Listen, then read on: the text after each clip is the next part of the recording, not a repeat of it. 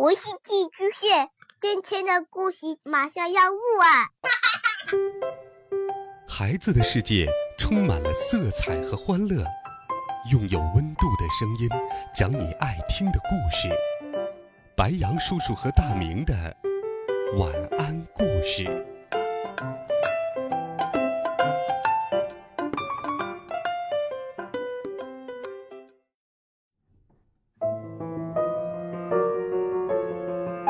小朋友们、同学们，大家好，欢迎收听白羊叔叔讲故事。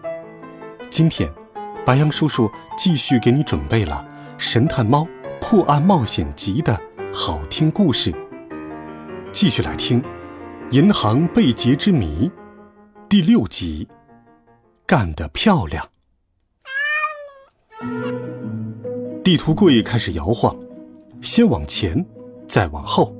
鹏鹏一头栽进了一堆珍贵的中世纪羊皮纸卷里，伸出爪子想要挣脱，柜子又开始摇摆，仿佛一根随风飘荡的鱼竿。嗯啊，小心呐，鹏鹏！多多叫了起来。可是已经晚了，因为太过倾斜，柜子终究还是倒向了地面，发出了一阵哗啦的声响，哗啦。空洞，古老的地图和手抄本也随之散落一地。喵，你好吗，小家伙？约瑟芬一边担忧的问道，一边冲向了鹏鹏。噗，啊啾！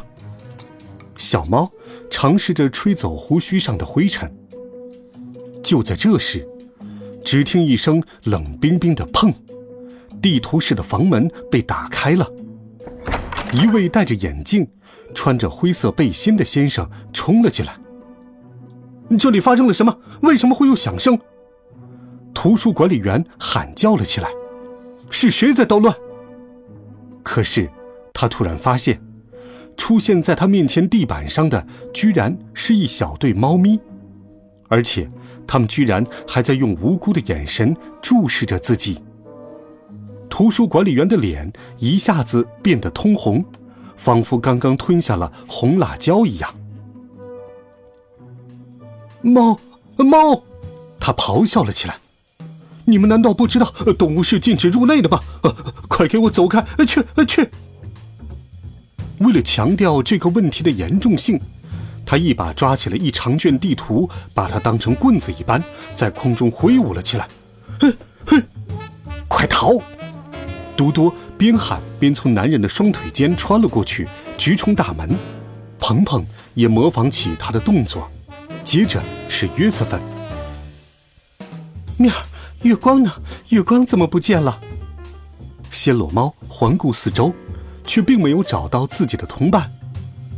面儿，我在这儿。月光闪过图书管理员的击打，冷静地说道：“我们还不能离开。你们难道忘了吗？”我们来这里可是为了寻找某样东西的。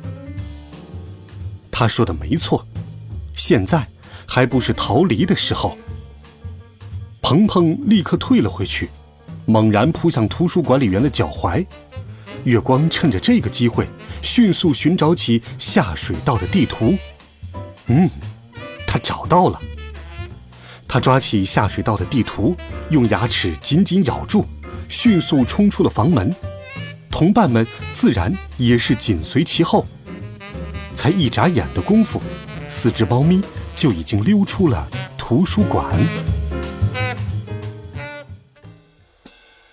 可如果要好好研究地图，就必须找个安静的地方。于是，他们便在人行道上等起了电车。终于，一辆电车吱嘎吱嘎地驶进了车站。仿佛一头患有风湿病的恐龙，他们三下两下就在车顶上安顿下来，悠哉悠哉地回到了蒙马特区。要知道，他们的秘密据点就在那儿的一间阁楼里。刚一安全抵达，四只猫就在舒适的旧枕头上趴了下来。月光终于可以松开牙齿了，它用爪子小心翼翼地。摊开了地图，虽然经过这番折腾，地图已被揉皱，还留下了月光的牙印，但总的来说，它并没有遭到严重的破坏，想要查阅还不算困难。我的猫呀！鹏鹏斜视着地图，不禁叫道：“你们看看，这样的地图，什么也看不懂吗？”鸟儿瞎说。嘟嘟反驳道：“明明什么都能看懂。呃，你看这里，呃，也许这里是……喵儿，伙计们，你们都冷静点。”月光劝告他们：“你们这样当然没法看懂的。”因为你们把地图给拿反了，看着。只见眼前的大纸上密布着数不清的直线和曲线，线条上还有线条旁，则全是密密麻麻的字母。四只猫一起研究了好一会儿，直到月光伸出一只爪子，兴奋地叫道：“面儿在这里，这里是香黛尔小姐的沙龙。可是好奇怪。”面儿，没错。约瑟芬也挪动起了爪子。这段地道和下水道网络的其他部分没有任何关联，它只连接着沙龙和一幢大楼。啊，是警察局！嘟嘟叫道。是的，还连接着另一幢楼。我的猫呀，那可是中央银行！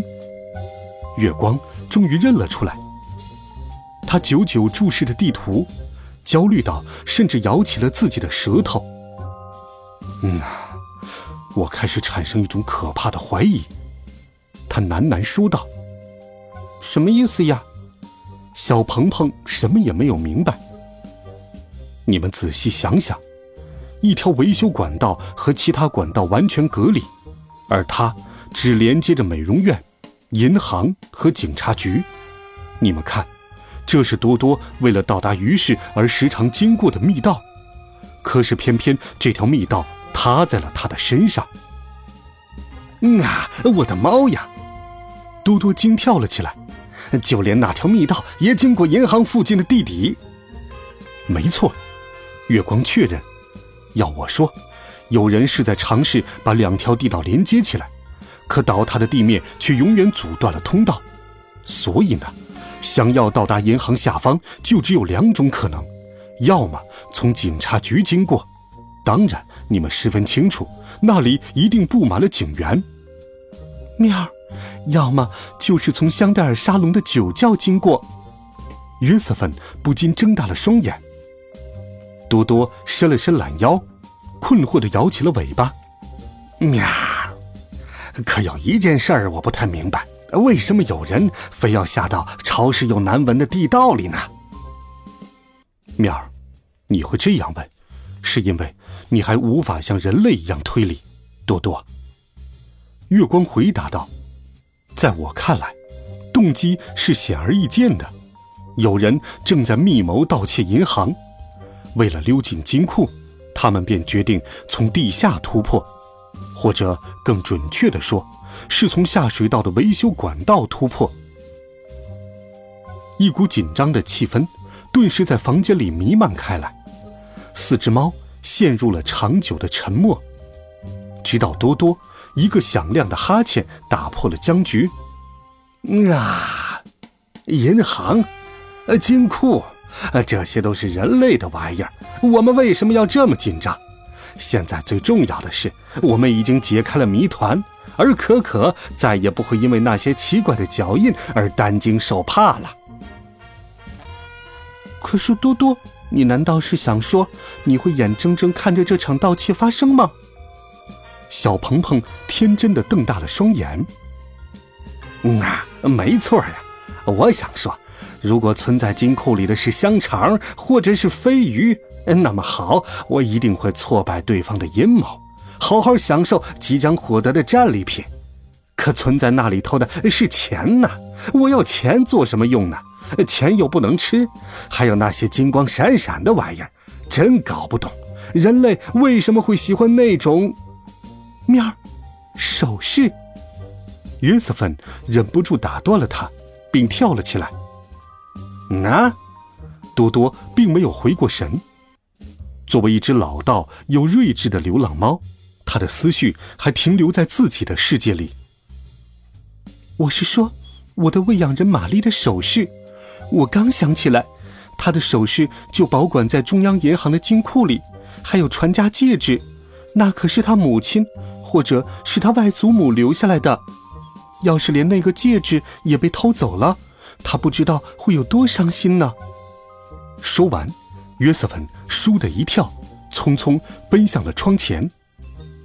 喂，月光叫住了他：“你要去哪里呀？”这还用问？当然是去银行现场了。暹罗猫回答道：“我们已经知道有人要盗窃银行，却不知道究竟是怎么回事。我们必须找到答案，否则玛丽的首饰就会落入那群坏蛋的手里了。”好了，孩子们，这一集好听的故事，白羊叔叔就给你讲到这里。温暖讲述，为爱发声。我们明天见，晚安，好梦。